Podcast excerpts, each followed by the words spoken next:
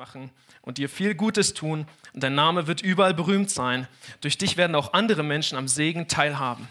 Wer dir Gutes wünscht, den werde ich segnen. Wer dir aber Böses wünscht, den werde ich verfluchen. Alle Völker der Erde sollen durch dich gesegnet werden. Und Abraham gehorchte und machte sich auf den Weg. Er war 75 Jahre alt, als er Heran verließ. Vater, wir danken dir heute Morgen für dein Wort. Es gibt wirklich keinen besseren Ort zu sein als in deinem Haus. Und Herr, wir sind so begeistert, dass du uns liebst. Danke, Herr, dass du, der Schöpfer von Himmel und Erde, uns persönlich kennen möchtest. Du möchtest uns persönlich, das ist so stark, Herr. Und ich danke dir, dass wir dich Vater nennen dürfen. Danke, dass du gute Pläne hast für unser Leben und dass du möchtest, dass sie zustande kommen, dass wir aus dem sogar herauswachsen, was wir denken, wofür es sich lohnt zu leben und dass wir in deinen Plan eintreten dürfen. Und mein Gebet ist, Herr, du kennst jedes einzelne Herz, du kennst sogar die Leute, die hinter der Kamera sitzen, Vater, du kennst sogar denjenigen, der es vielleicht erst Monate später sieht. Sprich zu jedem Herzen heute Morgen. Sprich zu jedem ganz persönlich, sodass jeder eine Sache mitnimmt, die er umsetzen kann nächste Woche, um eins weiterzukommen, eins höher zu kommen und einen Schritt näher zu dir zu kommen. Und wenn du das glaubst, dann sag Amen. Amen. Amen. Yes. Uh. Ähm, ich weiß nicht, wie es euch geht. Äh, wir als Familie, wir hatten schon einiges an Urlaub. Jetzt, wir waren in Dänemark, wir waren in der Schweiz, come on. Wir waren äh, sogar im Europapark mit ein paar Freunden, auch hier aus der Kirche. Das war richtig, richtig cool. Ähm, ich weiß nicht, wie, viel Urlaub du schon gehabt hast oder wie viel noch kommt. Urlaub ist genial, oder? Ist diese Zeit, wo wir wieder auftanken können. Und für mich auch immer eine Zeit, wo ich einfach so eine, intensiv mit Gott bin. Und, ähm, und dann war eben dieses Ding mit dem Europapark. Und äh, ich bin eigentlich nicht so der Achterbahnfahrer oder äh, Ride-Fahrer oder was auch immer. Aber wir hatten so viele verrückte Leute dabei, dass ich schon wusste, wir werden Sachen machen, die ich dann vielleicht bereue. Und äh, das war eins davon. Ähm, das gibt so, ein, so eine Achterbahn. Ich habe nachgelesen nochmal. 75 Meter hoch ähm, die heißt Silver Star. Und äh, wer hat mich reingeredet, das zu machen? Natürlich Gavin.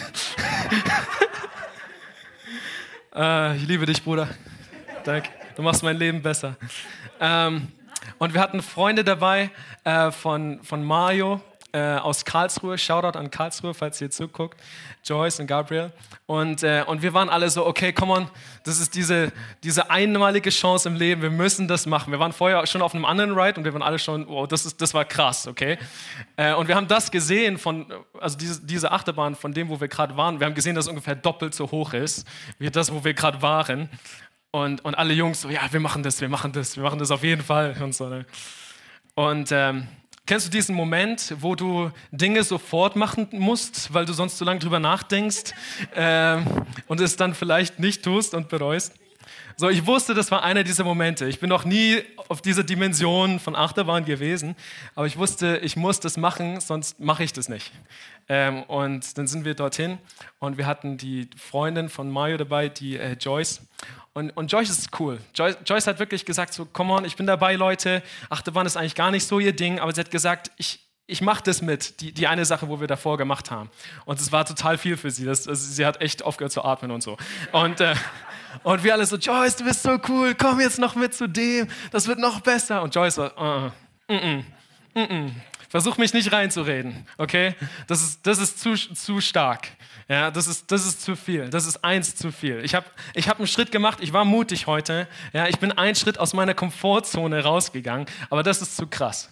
Und wir alle so, Joyce, come on, seek discomfort. Äh, du, du musst aus deiner Komfortzone noch eins weiter. Ich sage, nein, nein, ich bin okay, ich bin okay.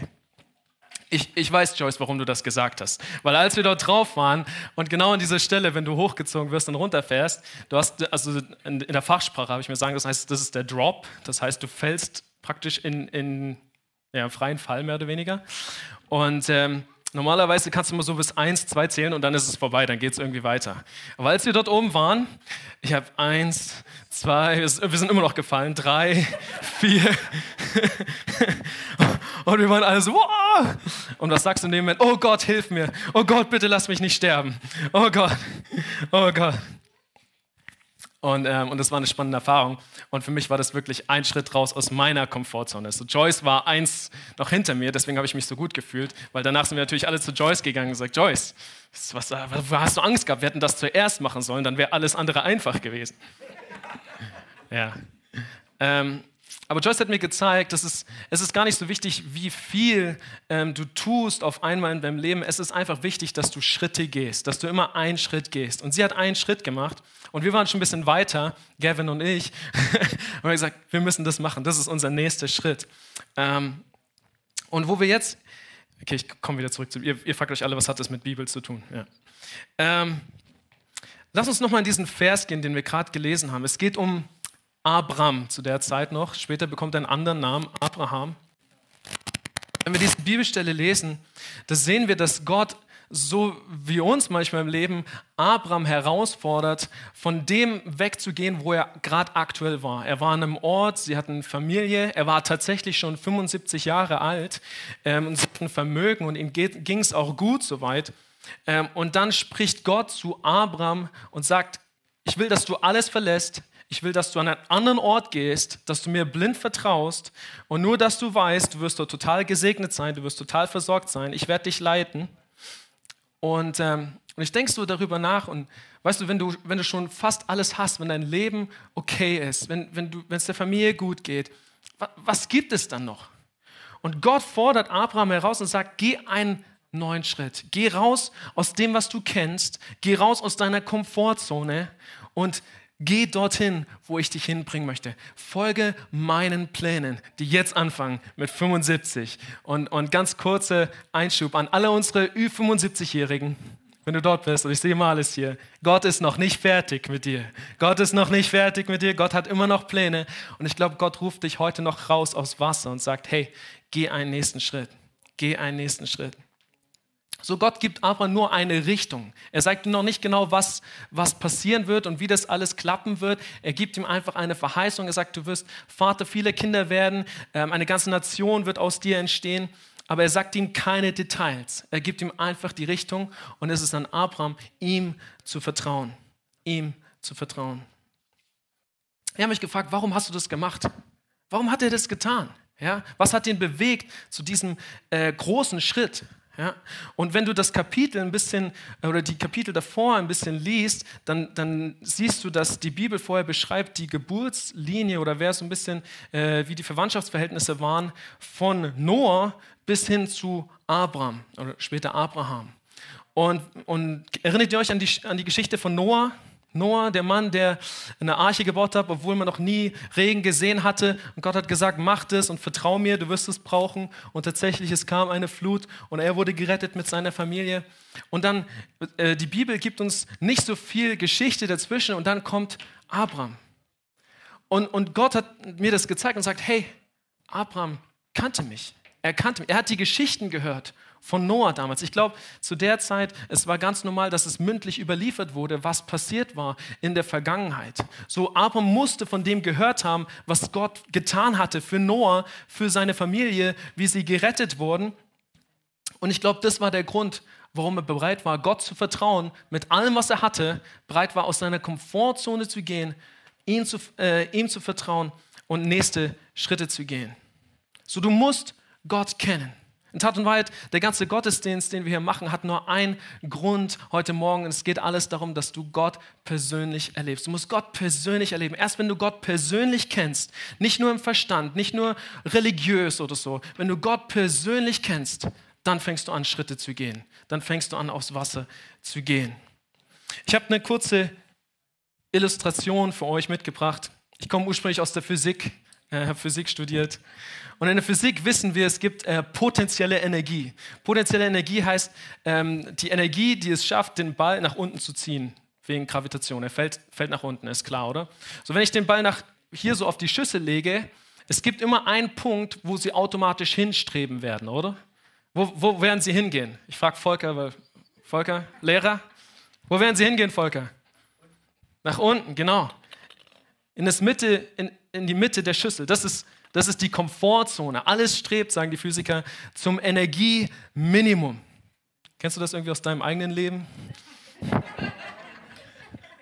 Wenn du von der Arbeit nach Hause kommst und du spürst, dass alles zum Energieminimum strebt und du möchtest aufs Sofa liegen, einfach, du möchtest einfach deine Ruhe jetzt haben kurz. Ähm, und es ist ungewöhnlich, ähm, oder es wäre sehr ungewöhnlich für die Physiker, wenn das passieren würde. Ja, das bräuchte äußere Einwirkung, dass die Bälle von, von dem Energieminimumpunkt hier hochwandern. Und das ist genau das, was es bedeutet, aus der Komfortzone zu kommen. Ja? Aus der Komfortzone, aus diesem Energieminimum zu, zu kommen, bedeutet, ich muss Energie reinstecken, um an einen neuen Ort zu. Es passiert nicht automatisch. Was automatisch passiert, ist das hier. Richtig? Aber damit du aus deiner Komfortzone herauskommst, musst du etwas dafür tun. Und da wollen wir ganz kurz einsteigen. Heute Morgen. So, mein erster Punkt ist, Glauben fängt da an, wo deine Komfortzone endet. Glauben fängt da an, wo deine Komfortzone endet. Wenn du dich fragst, hey, wo habe ich schon mal Gott richtig vertraut? Dann war es wahrscheinlich an dem Punkt, so wie Abraham, wo du nicht genau wusstest, wie alles rauskommen würde, aber wo du genau wusstest, dass Gott hat etwas zu dir gesagt. Du hast, es, du hast diese persönliche Beziehung zu Gott. Gott hat zu dir gesprochen. Du bist daraufhin einen Schritt getan und Dinge haben sich verändert äh, zum Guten. Und Glaube fängt da an. Wenn wir sagen, wir wollen ein Leben im Glauben leben, dann bedeutet es, wir wollen ein Leben außerhalb unserer Komfortzone leben. Du musst, wenn, wenn, du, wenn du wirklich Leben mit Gott erleben willst, du musst aus deiner Komfortzone raus. Noch jemand, der das wusste, war Petrus. Lass uns mal in diese Bibelstelle gehen hier von Lukas Kapitel 5, ab Vers 4. Lukas Kapitel 5, ab Vers 4.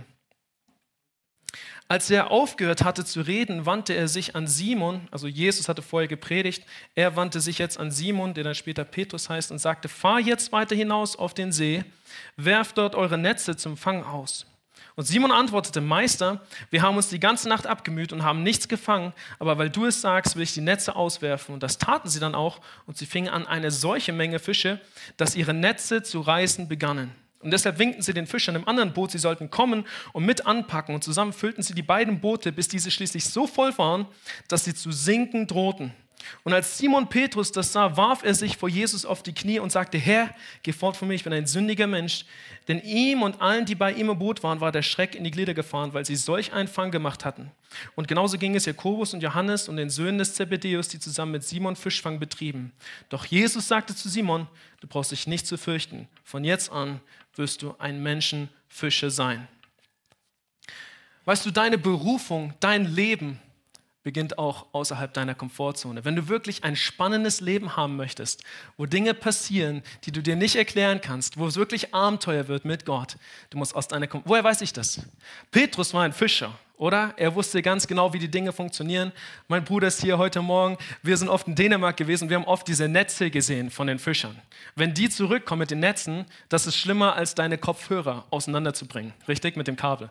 So, das ist richtig anstrengend. Das ist richtig Arbeit. Und die Bibel gibt uns Kontext, dass sie im Prinzip gerade zurückkamen äh, aus der Nacht, weil nachts werden Fische gefangen am besten. Und sie hatten ihre ganzen Netze gesäubert und gereinigt und alles vorbereitet für den nächsten Tag, so wie man das normalerweise macht. Ähm, und jetzt kommt Jesus mit einer verrückten Idee für einen, der was mit Fischen zu tun hat, wie Sigi hatte. ähm, und er sagt, lasst uns jetzt rausgehen aufs Meer, auf, auf diesen See und, und lasst uns jetzt Fische fangen. Das ist total irrational, Jesus. So macht man das nicht. In Tat und Wahrheit, ich habe gerade alles vorbereitet, alles fertig gemacht, alles gerade wieder aufgeräumt. Ja, wir Eltern, wir wissen, wie das ist, wenn du alles aufgeräumt hast in der Wohnung und dann die Kinder wieder anfangen. So, dieser Moment, es ist gerade okay, Jesus, es ist, es ist gerade komfortabel. Ja, du hast schön gepredigt, okay, aber jetzt, das ist, okay. Er hat es trotzdem getan, aus dem, ich glaube aus dem ähnlichen Grund, wie warum Abraham das, das, Land verlassen hatte, wo er war.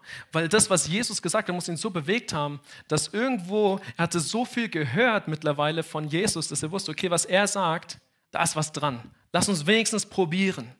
Und so sagt er schließlich, okay Herr, auf dein Wort fahre ich nochmal raus. Und sie fahren raus und sie werfen die Netze aus und etwas total Erstaunliches passiert. Sie haben die Nacht davor fast nichts gefangen. Jetzt fangen sie so viel, dass ihr eigenes Boot fast untergeht. Und sie müssen noch ihre Freunde rufen mit einem anderen Boot, was sie dann füllen, was dann auch noch fast untergeht. Gott, weißt du nicht, wie viel genug, genug ist? Warum übertreibst du mal Gott?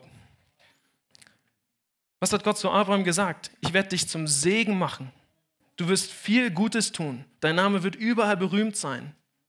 Durch dich werden alle Völker der Erde gesegnet werden.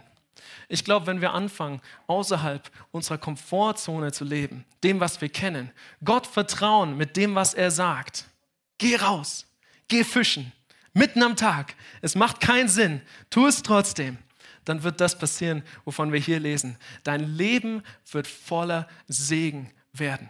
Es muss einfach passieren. Weil die Bibel sagt, Gott ist ein guter Gott. Er hat gute Pläne. Was immer er sagt, was du tun sollst, bringt dir Segen und den Segen und Segen für die Menschen um dich herum. So deine Berufung fängt da an, wo du deine Komfortzone verlässt. Willst du deine Berufung leben? Was ist Berufung eigentlich? Was bedeutet das? Das bedeutet, endlich für das zu leben, wofür du wirklich gemacht bist. Und, und äh, jemand hat letztens zu mir gesagt, äh, wenn, wenn du arbeitest, und du hast so viel Spaß an der Arbeit, dass sich gar nicht wie Arbeit anfühlt, dann lebst du eigentlich deine Berufung. Und ich weiß, viele von euch, ihr macht das schon mit dem, was ihr macht. Es bedeutet nicht unbedingt in der Gemeinde hier immer was zu machen. Es kann dort sein, an deinem Arbeitsplatz, wo du Doktorand bist, wo du äh, Musiker bist, wo du ähm, Quality Manager bist. Sowas richtig, ne? Ja. Wenn du das tust und es erfüllt dich und du kriegst Gelegenheiten, ein Segen zu sein für andere, dann fängst du an, deine Berufung zu leben. Und das passiert außerhalb deiner Komfortzone, außerhalb dem manchmal, wo es so bequem ist. Und was wir hier auch sehen, ist, dass das Wunder oft außerhalb der Komfortzone passiert. Wenn du ein Wunder brauchst von Gott, wenn du willst, dass Gott eingreift in dein Leben, dass Gott heilt, dass Gott versorgt, dass Gott dir Fische schenkt zu einer Zeit, wo man sonst keine Fische fängt, dann musst du außerhalb manchmal von dem, was du kennst, was du verstanden hast, musst Gott vertrauen auf dem, was er sagt und du wirfst trotzdem dein Netz aus. Du wirfst es, du machst und dann passiert das Wunder. Dann erst. Das Wunder wäre niemals passiert, wenn Petrus hätte gesagt hätte, Jesus, du bist ein guter Prediger, aber ganz ehrlich, von Fischen hast du keine Ahnung, okay? Wir waren draußen, es hat nicht funktioniert, so besser wir machen es nicht. Nein, das Wunder ist erst passiert, wo Petrus bereit war, die ganzen Netze, die er gerade aufgeräumt hatte, wieder ins Wasser zu werfen, sich den Umstand zu machen, rauszufahren. Die Arbeit, sein, sein Schiff fast verloren hätte, ähm, aber er hat das Wunder erlebt. Dein Wunder ist außerhalb deiner Komfortzone.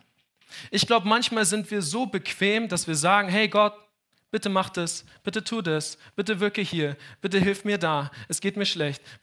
Weißt du, es ist immer dein Teil und Gottes Teil. Gott tut immer seinen Teil, er ist immer treu.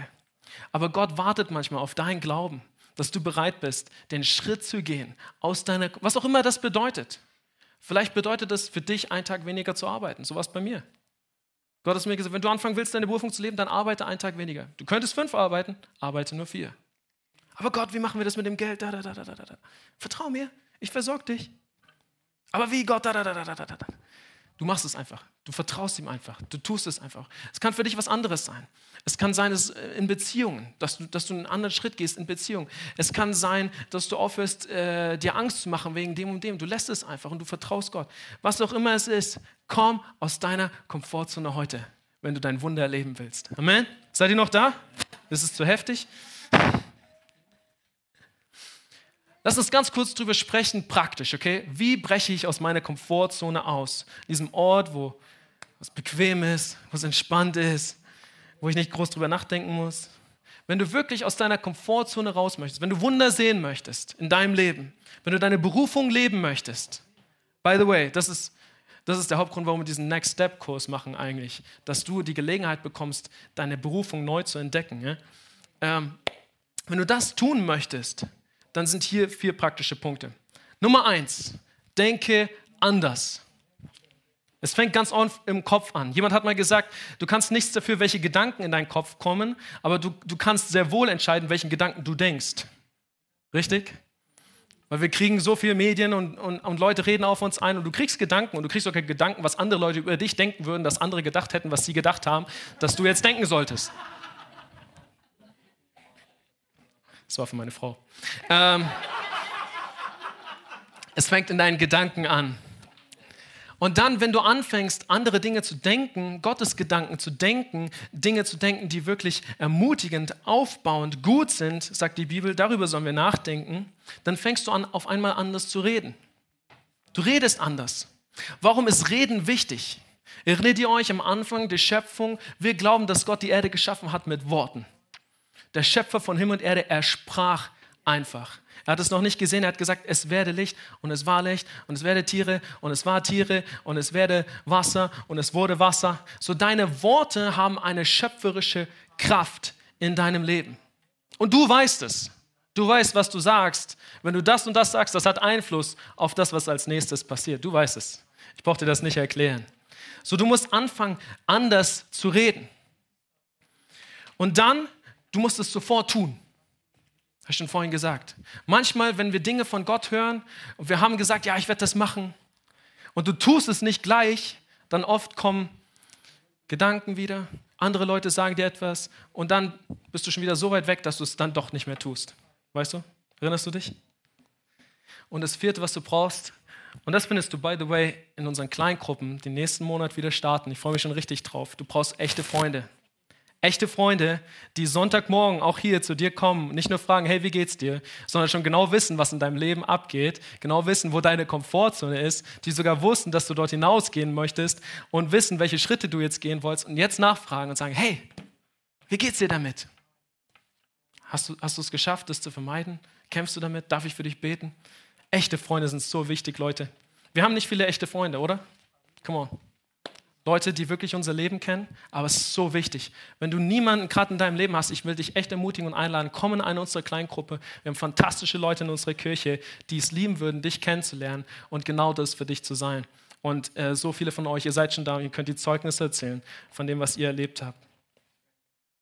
Ich habe ein kurzes Beispiel, um euch das zu illustrieren. Ähm, wo, wo, wir geheiratet haben, kurz davor, wir hatten äh, Freunde, die, die, für uns so Geld sammeln wollten für die Hochzeit.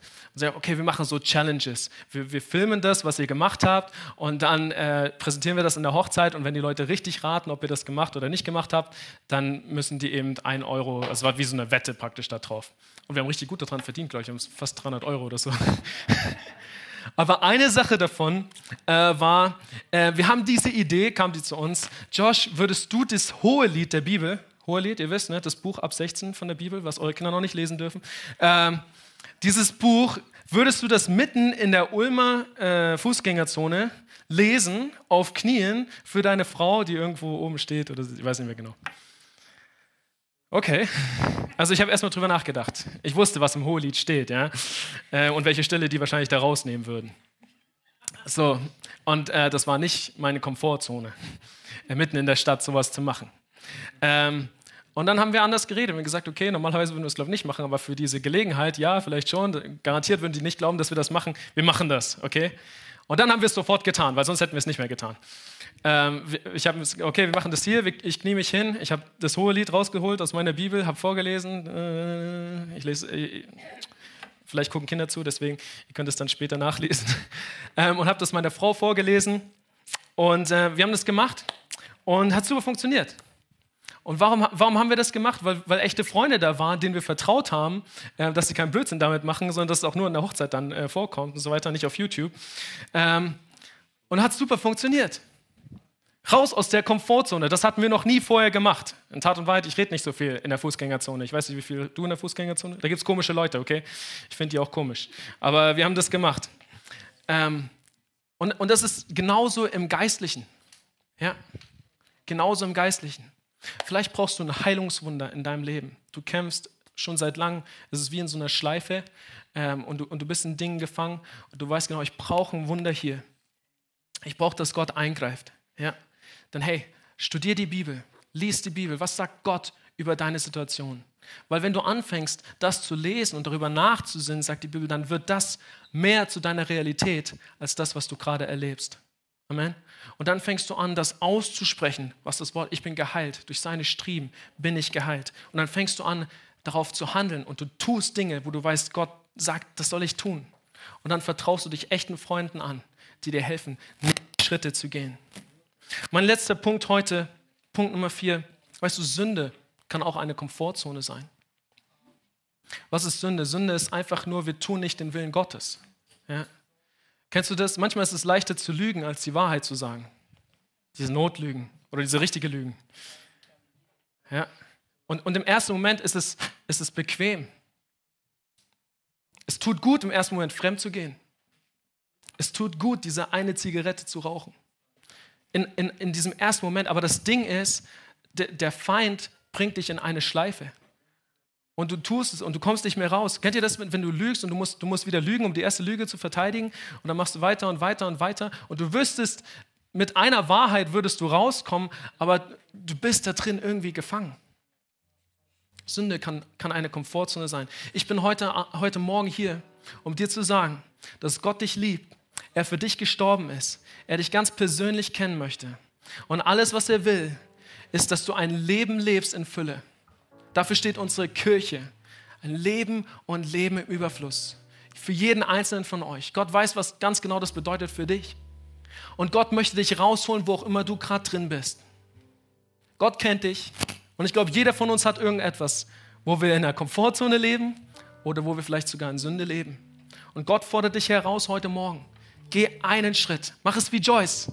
Du musst nicht gleich auf Silver Star. Du kannst, du kannst das nächste in Angriff nehmen. Den nächsten Schritt gehen und dann den nächsten Schritt gehen. Und Gott bringt dir Leute ins Leben, die dir helfen, die dich kennen, das wirklich zu tun und umzusetzen. Vielleicht können wir ganz kurz aufstehen heute Morgen. Wenn du das bist oder vielleicht zu Hause am Livestream und du weißt, hey, ich, ich lebe gerade in dieser Komfortzone und Paulus sagt es sogar in der Bibel, ich versuche das Richtige zu tun, aber irgendwie tue ich trotzdem das Falsche. Ich will, ich will lieb sein zu meinen Eltern, aber ich schaffe es nicht. Ich will ehrlich sein, aber dann bin ich es doch nicht oder nur halb.